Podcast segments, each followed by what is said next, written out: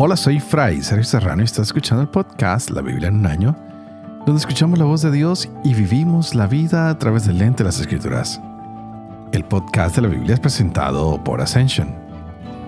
Usando la cronología de la Biblia de Great Adventure, leeremos desde Génesis hasta Apocalipsis, descubriendo cómo se desarrolla la historia de salvación y cómo encajamos en esa historia hoy. Ayer veíamos la muerte de Esteban y un hombre Saulo estuvo viendo cómo Esteban entregaba su vida mirando al cielo y cómo Esteban narraba que estaba viendo a un hombre, a Jesús, sentado a la derecha de Dios. Me imagino que esto quedó rondando en la cabeza de este hombre Saulo, quien tal vez miraría para arriba y no vería nada, pero que más adelante va a encontrarse con el mismo Jesús. Este era un hombre fariseo, un hombre que cumplía los preceptos y quien fue testigo de la muerte de Esteban, pero que ahora nos escribe estas maravillosas cartas que hemos estado reflexionando estos días y que más adelante le va a escribir todas estas cartas a los romanos, a los gentiles, a todas las personas y empieza a hablar de un remanente que el Señor va a dejar y que con eso va a empezar a hacer la salvación de todo su pueblo, que nos habla de la salvación de los gentiles, que nos cuenta que el Señor va a restaurar la nación de Israel, que nos dice cuáles son los deberes de todo cristiano con relación con Dios, hacer todo con humildad, con caridad. Qué maravilloso el cambio que este hombre ha tenido y que hemos experimentado a través de estas lecturas y podemos decir que cada uno de nosotros como creyentes debemos expresarle al mundo nuestra fe por la forma en que nos comportamos con todas las personas que lleguen a nuestra vida, buenas y malas, amigos y enemigos. Y estas maneras de comportamiento tienen que ser reguladas ¿por qué? Por el amor y por la caridad, para que la gente se dé cuenta que nuestra conducta es inspirada por Dios que nuestra conducta es la de un Dios misericordioso, amoroso, que nos llena de alegría, de esperanza. Así que quitémonos esa vieja naturaleza de la venganza, de la ira, de la perversidad, de la malevolencia. No nos dejemos desviar, sino que sigamos este camino que hoy Pablo nos está trazando y nos dice, miren, vivan en relación con Dios y por su misericordia presentémonos a Él como una ofrenda que es viva, que es consagrada, que es santa, que es agradable, que tiene el aroma de santidad, que la gente puede percibir al Dios mismo. Pues todo lo que nosotros tenemos es por su misericordia, así que entreguemos al mundo esta misericordia y esta voz de esperanza el día de hoy. Y continuemos nuestras lecturas llegando a los Hechos de los Apóstoles en el capítulo 8. Tendremos la carta a los Romanos, capítulo 13 y 14 y tendremos Proverbios capítulo 27 versos 15 al 17. Este es el día 329. Empecemos.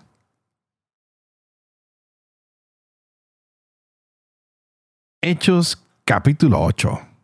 Saulo aprobaba su muerte.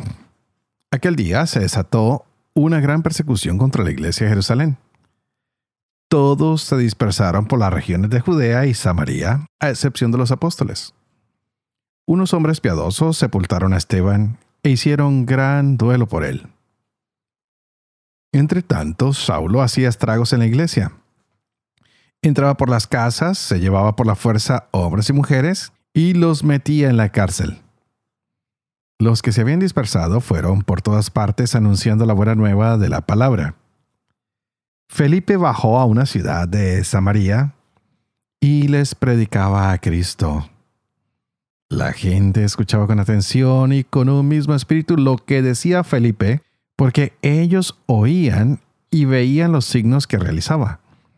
Pues de muchos posesos salían los espíritus inmundos dando grandes voces, y muchos paralíticos y cojos quedaron curados. Hubo una gran alegría en aquella ciudad. Sin embargo, ya de tiempo atrás había en la ciudad un hombre llamado Simón que practicaba la magia y tenía atónito al pueblo de Samaria y decía que él era alguien importante. Y todos, desde el menor hasta el mayor, le prestaban atención y decían, Este es la potencia de Dios llamada la grande. Le prestaban atención porque les había tenido atónitos por mucho tiempo con sus artes de magia. Pero cuando creyeron a Felipe que anunciaba la buena nueva del reino de Dios, y el nombre de Jesucristo empezaron a bautizarse hombres y mujeres, hasta el mismo Simón creyó.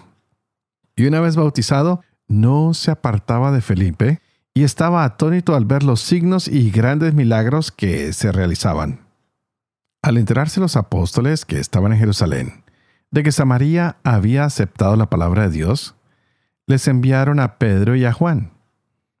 Estos bajaron y oraron por ellos para que recibieran el Espíritu Santo, pues todavía no había descendido sobre ninguno de ellos. Únicamente habían sido bautizados en el nombre del Señor Jesús.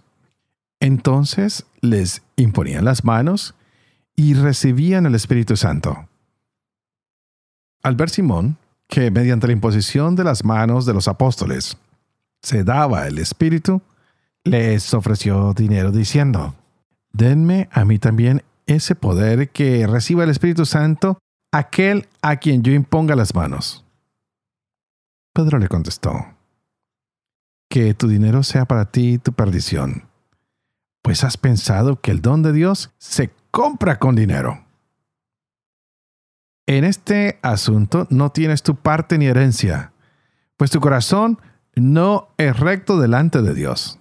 Arrepiéntete, pues, de esa tu maldad y ruega al Señor a ver si se te perdona ese pensamiento de tu corazón. Porque veo que tú estás con la amargura de la hiel y encadenado por la maldad. Simón respondió, Rueguen ustedes al Señor por mí, para que no venga sobre mí ninguna de esas cosas que han dicho.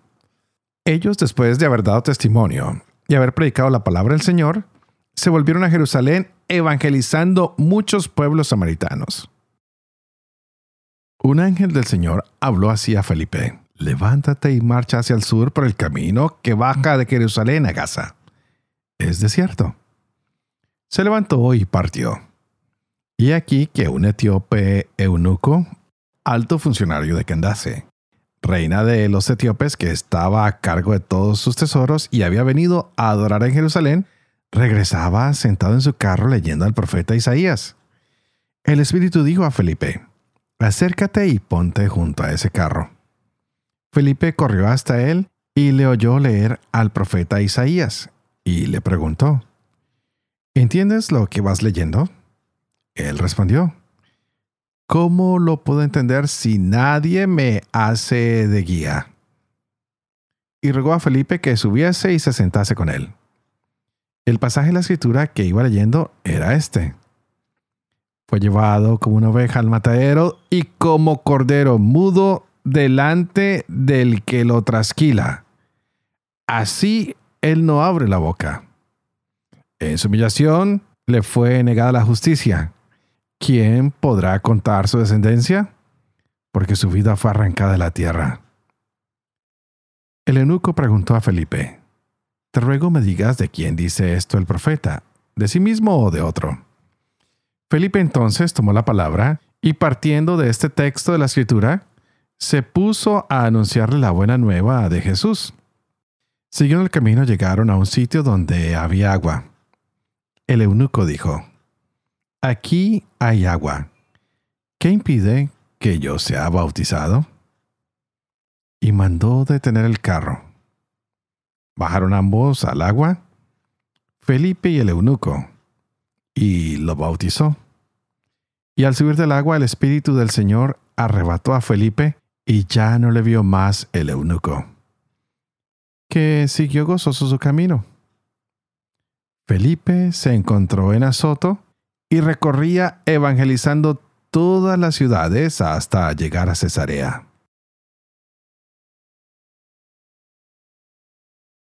Romanos capítulo 13 Sométanse todos a las autoridades constituidas, pues no hay autoridad que no provenga de Dios, y las que existen por Dios han sido constituidas. De modo que quien se opone a la autoridad se resiste al orden divino y los que resisten se atraerán sobre sí mismos la condenación. En efecto, los magistrados no son de temer cuando se obra el bien, sino cuando se obra el mal. ¿Quieres no temer la autoridad? Obra el bien y obtendrás de ella elogios, pues es un servidor de Dios para tu bien. Pero si obras el mal, teme, pues no en vano lleva espada. Pues es un servidor de Dios para hacer justicia y castigar al que obra el mal. Por tanto, es preciso someterse, no solo por temor al castigo, sino también en conciencia. Por eso precisamente ustedes pagan los impuestos, porque ellos son funcionarios de Dios ocupados en ese oficio. Den a cada cual lo que se le debe. A quien impuestos, impuestos. A quien tributo, tributo. A quien respeto, respeto. A quien honor, honor. Con nadie tengan otra deuda que la del mutuo amor. Pues el que ama al prójimo ha cumplido la ley. En efecto, lo de no adulterarás, no matarás, no robarás, no codiciarás y todos los demás preceptos se resumen en esta fórmula. Amarás a tu prójimo como a ti mismo. La caridad no hace mal al prójimo. La caridad es, por tanto, la ley en su plenitud. Tengan en cuenta el momento en que viven, porque es ya hora de levantarse del sueño, que la salvación está más cerca de nosotros que cuando abrazamos la fe. La noche está avanzada, el día se avecina. Despojémonos, pues, de las obras de las tinieblas y revistámonos de las armas de la luz. Como en pleno día, procedamos con decoro Nada de comilonas y borracheras.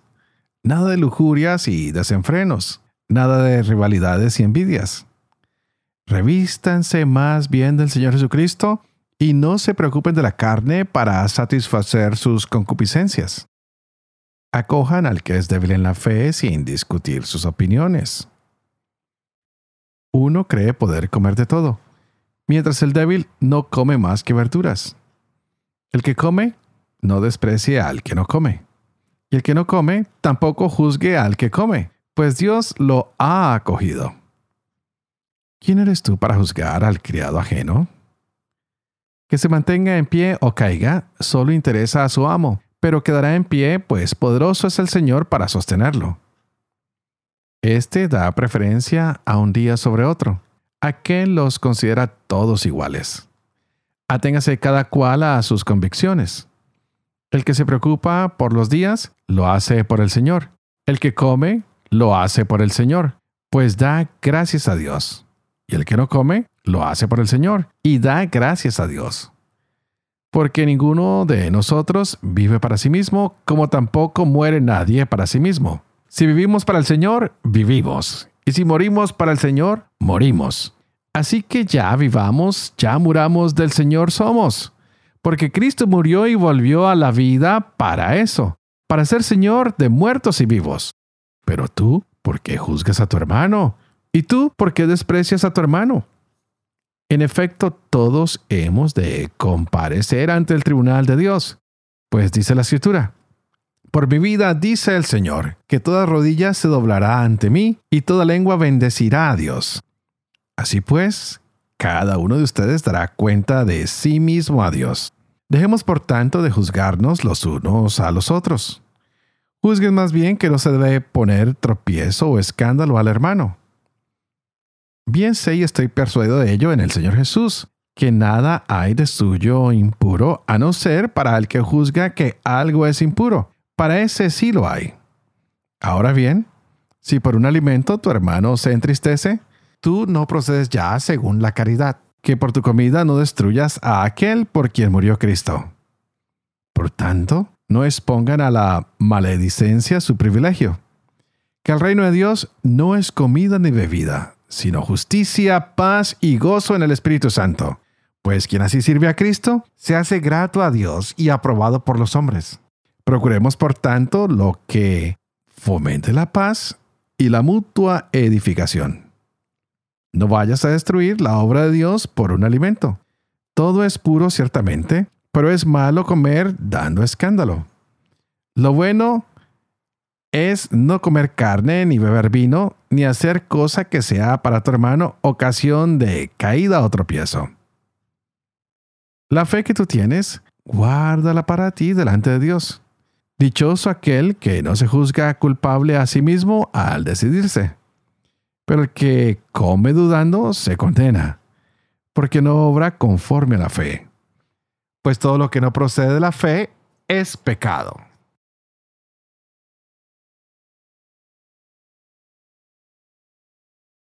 Proverbios capítulo 27, versos 15 al 17.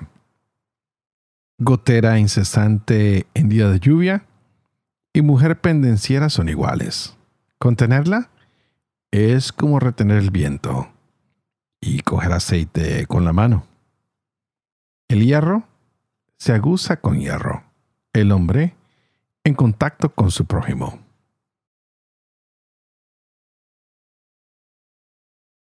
Padre de amor y misericordia, tú que haces elocuente la lengua de los niños, educa también la mía, e infunde en mis labios la gracia de tu bendición, Padre, Hijo y Espíritu Santo. Y a ti te invito para que juntos le digamos al Señor que nos regale ese Espíritu Santo, el que abre la mente y el corazón para comprender esta palabra tan hermosa que se nos regala. Y qué palabra la que tenemos hoy. Tenemos otro diácono. Ayer teníamos a Esteban, hoy a Felipe. Y Dios sigue usando a estos hombres de una manera espectacular. Yo no sé si a ustedes les gusta, pero a mí me parece que es maravilloso lo que el Señor está haciendo. Este hombre, Felipe, va caminando a la ciudad de Samaria y va predicando a la persona de nuestro Señor Jesucristo. Pues todos tienen que ir alrededor de Jerusalén, de Samaria, de Judea, y vemos cómo la palabra se va extendiendo y a la gente le gusta escuchar atentamente a Felipe y a todos estos hombres que empiezan a predicar van haciendo ah, milagros, unas señales impresionantes que la gente eh, le llama mucho la atención.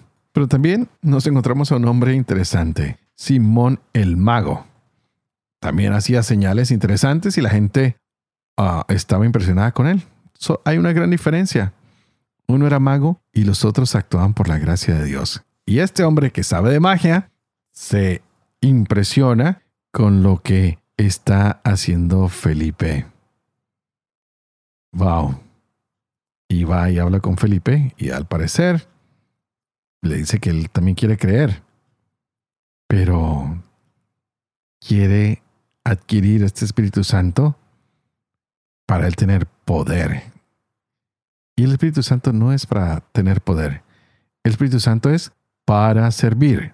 El Espíritu Santo es para servir. El Espíritu Santo es para servir.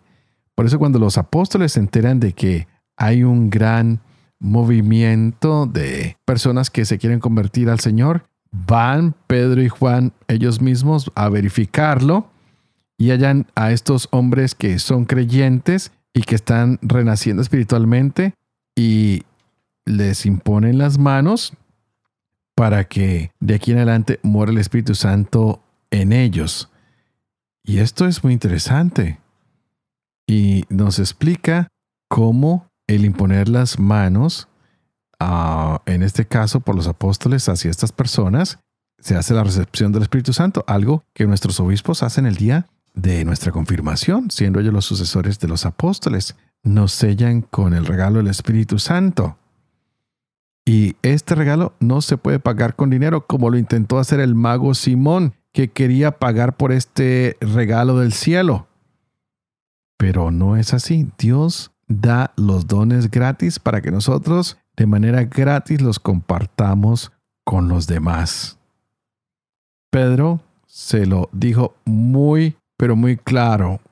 Dijo, arrepiéntete de lo que me estás pidiendo. Ojalá que Dios te perdone porque esos pensamientos de tu corazón mm, mm, son amargos como la hiel son malos, no son bondadosos, no vienen de Dios. Que no usemos nunca la religión, la fe, el don del Espíritu Santo para hacer el mal. Que lo usemos para que la iglesia y el mensaje de Dios se extienda por todos los rincones de nuestro planeta. Que podamos llevarle este mensaje a todos los hombres de todos los lugares, de todos los tiempos, de todas las razas, de todos los colores, de todos los idiomas así como Felipe se lo entregó hoy al etíope. Que ayudemos a que las personas crean, que ayudemos a que el Espíritu Santo obre en cada uno de ellos al predicar la palabra de Dios. Que las personas que escuchan nuestras palabras, nuestros testimonios, reciban la fe y que a través de esta fe que están recibiendo, reciban el don del Espíritu Santo y que se conviertan y que busquen el encontrarse con ese Señor a través del bautismo, a través de esos dones que el Señor ha preparado para cada uno de nosotros. Y es como lo vemos después en la carta a los romanos. Hoy grandes enseñanzas que se nos da. No podemos imponer nuestras reglas de conducta, nuestras propias restricciones y prohibiciones. No, no. Hay que hacer lo que el Espíritu Santo nos dice. Hay que encaminarnos hacia la ley de Dios. Y la ley de Dios es amar a los otros como nos, amamos a nosotros mismos. ¿Cómo podemos decir que amamos a un Dios que no vemos si no amamos a los hombres a quienes vemos?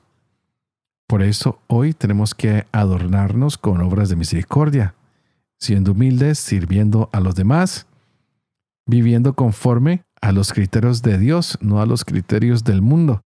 A veces nos dejamos llevar muy fácilmente por las corrientes, que si el mundo se porta mal, nosotros nos portamos mal, que si el mundo hace esto, nosotros también. No, nosotros de aquí en adelante tenemos que relacionarnos con los dones del Espíritu Santo para ayudar a los otros, especialmente a los no creyentes, para que crean. Debemos relacionarnos con el gobierno de manera respetuosa, con nuestros vecinos de la misma manera. Y también, si hay una persona débil, tenemos que ayudarla. Por eso hoy se nos dieron muchos principios de conducta y se nos da la información de cómo debemos nosotros actuar con convicción, con una conciencia muy recta, considerando siempre a los demás, nunca aplastando, sino levantando. De esta manera sabremos que el reino de Dios ya está aquí en la tierra, porque actuaremos como Él es trayendo la paz y la edificación mutua, especialmente en la vida espiritual y en la vida corporal. ¿Por qué no? Ayudarnos en todas nuestras necesidades.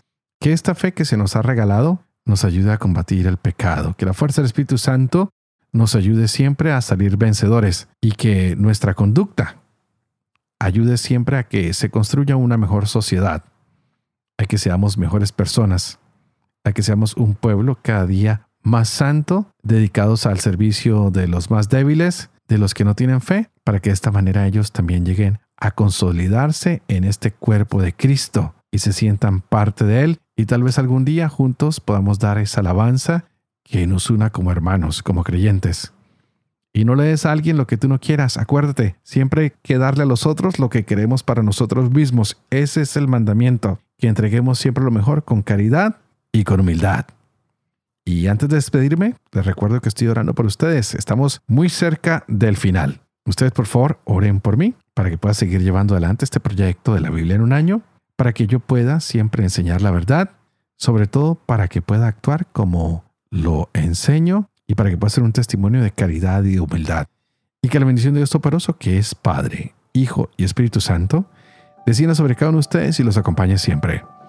Que Dios los bendiga.